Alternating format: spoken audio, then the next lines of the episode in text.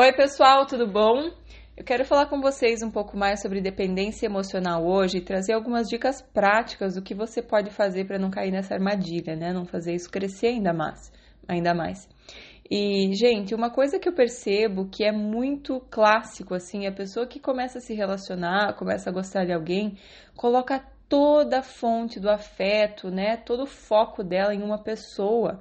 E aí deixa de falar um pouco mais com as amigas e trocar ideia, né, de sair com as amigas, porque naturalmente os programas mudam às vezes, né, das solteiras para as casadas, né, ou as que estão comprometidas, mas a gente não precisa ficar só, digamos assim, saindo para balada, né, para barzinho, para coisas, digamos, de solteira. A gente pode nem que seja falar, né, um pouco mais no telefone, marcar um café, mas a gente vai tirando, né, a importância dessas outras pessoas. E eu fiz muito isso ao longo da minha vida, onde quantas vezes eu começava um relacionamento e focava totalmente naquela pessoa, intensa, mudava minha vida em função dela, queria mostrar que eu era, né, a mulher perfeita, né, queria fazer de tudo para dar certo, para ser agradável, para ser legal com todo mundo. E aí, pessoal, a gente vai se perdendo de nós mesmos e muitas vezes a gente fica na dependência emocional, porque se essa pessoa corresponder nesse mesmo nível louco que você, que, que eu, né, é, você se sente bem e, digamos assim, sente que está preenchida e sente que está tudo bem, mas muitas vezes essa pessoa não vai dar conta por muito tempo, por mais que no começo ela dê, porque tem todo aquele patrocínio hormonal e tudo mais, aquela novidade. Depois a pessoa naturalmente começa a focar um pouco mais na vida dela e tá tudo certo, não tem nada de errado nisso. Não significa que é menos amor por você, significa simplesmente que a pessoa tem é uma pessoa saudável, né? Tem foco em outras coisas na vida dela, tem outros interesses também. E ficar só grudado, gente, acaba com a paixão, porque a paixão é construída nos momentos que dá saudade, nos momentos de distância. Então tem que ter, como tudo na vida são, né, altos e baixos, assim como o nosso coração, né, são ondas que vêm e vão. Então é importante que a gente tenha é, esse, essa, essa alteração, que não fique o tempo todo numa constante junto grudado, porque isso é uma coisa que mostra simplesmente o medo, né, de perder a pessoa, de não ter o controle, de o que ela está fazendo e tudo mais, tá? Então, pessoal, uma dica que eu dou para vocês é não percam o contato com os amigos, com as amigas, com a família, né? Muitas vezes a gente deixa de dar tanta importância quando tá com eles, porque às vezes é, tem almoço de domingo e não dá para faltar, mas não tá ali de verdade, tá ali, mas tá mandando mensagem para ele, né? Então, vamos dar importância para quem está na nossa frente, vamos equilibrar aí as fontes do nosso afeto para não deixar nada tão pesado para uma pessoa só e fica muito pesado para você, né? Eu, eu percebo nesse meu relacionamento que eu estou agora, né? É, eu nunca estive tão conectada com as minhas amigas, né? E é o relacionamento que está dando mais certo para mim. Então, é, não fica aquela dependência emocional, aquela coisa de estou esperando uma mensagem, é meu Deus, será que ele está online? Será que ele não está? Por que ele não me respondeu ainda? Por que não? Porque eu tenho uma rede de pessoas para me comunicar, né? Que eu também estou é, mandando mensagem, não fico esperando ansiosamente mensagem de ninguém, porque tá tudo fluindo, tá tudo, sabe? Conversando com várias pessoas, então não precisa necessariamente estar flertando com várias pessoas, né? Porque, claro, se você estiver num relacionamento, você não vai estar flertando com outras pessoas, né? Se você estiver ainda numa fase de indecisão da parte dele ou da sua parte, sim, é importante que ainda tenha esse flerte e deixe as opções abertas, né? Fiz um post hoje sobre isso, falando sobre como é importante a gente só se realmente comprometer ali o tempo, o coração, a alma, quando a pessoa se posicionar, deixar bem claro através de atitudes aquilo que ela quer. Porque o que geralmente acontece, a gente já vai botando o coração na sacola ali logo cedo e aí acaba criando muita expectativa, enfim, investindo demais, ficando ansiosa, não aguenta esperar a mensagem da pessoa, já manda mensagem antes e tudo aquela coisa que a gente já falou.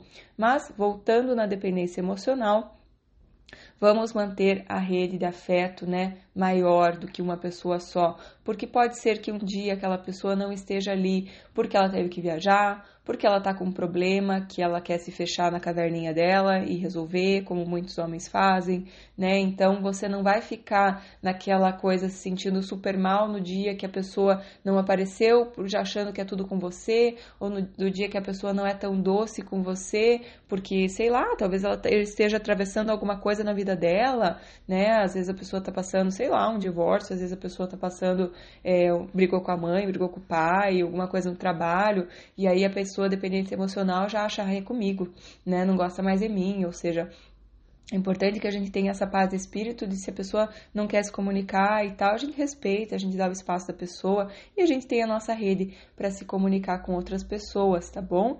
Então, essa questão da dependência emocional é muito isso. As amigas são muito, muito importantes, né, nesse aspecto da gente manter. Agora, falando sobre amigas, eu digo para vocês, tem muita gente que gosta de contar tudo para as amigas, né? E isso não é legal porque muitas vezes as pessoas vão começar a dar pitaco e só o casal que está ali, os dois, vão entender 100% o que está acontecendo. Se você tem uma pessoa, isso é uma pessoa ou outra que você vai poder realmente conversar e se abrir. Não fica espalhando para todo mundo. Talvez tenha uma pessoa especial que você, poxa, faz sentido as coisas, geralmente ela me ajuda, né? Geralmente eu tenho confiança total nela, então eu me abro.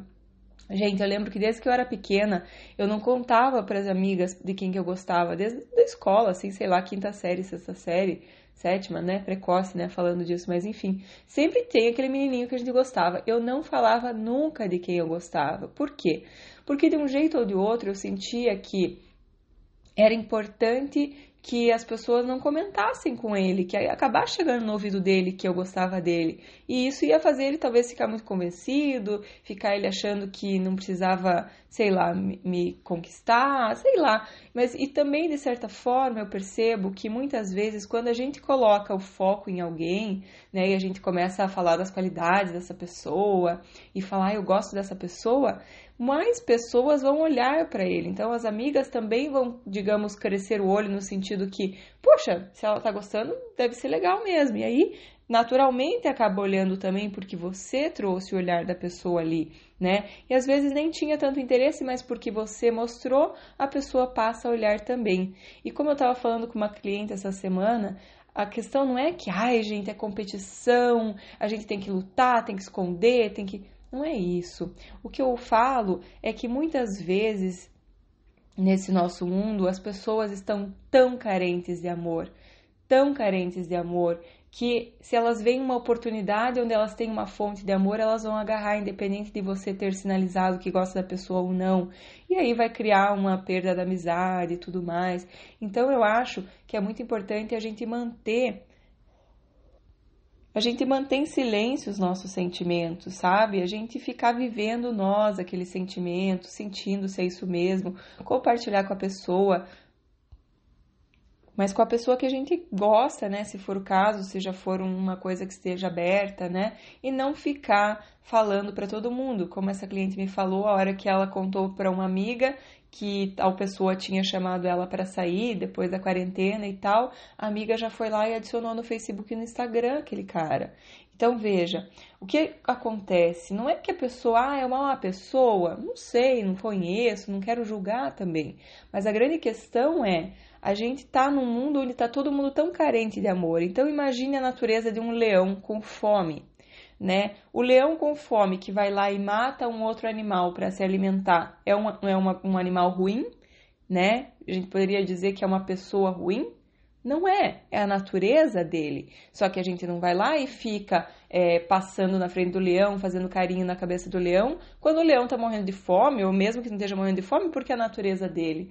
Então, se eu sei que as pessoas estão morrendo de fome, de afeto, né, e de repente eu pontuo e, e, e falo coisas boas, coisas bonitas sobre uma pessoa, pode ser que outras pessoas se interessem, né, que nem estavam interessadas, mas que porque sentem lá no coração, talvez aí esteja uma fonte para mim também. E aí eu fico tentando, sabe? Então, cuidado cuidado, mantenham em segredo, né, as pessoas que vocês estão gostando, as pessoas que vocês estão se relacionando, até que vire realmente algo sólido, né? Porque esse amor que está nascendo é uma plantinha, é, uma plantinha delicada que precisa ser cultivada pelos dois, né? Não é alguma coisa que tem que ficar sendo exposta para todo mundo. Você escolhe uma pessoa, duas no máximo que você confia de preferência uma pessoa profissional que vai olhar para isso de uma forma imparcial, né, que vai olhar para isso com conhecimento de causa, mas sempre tem às vezes aquela amiga que poxa sempre me dá bons conselhos ou aquela mãe que você confia, mas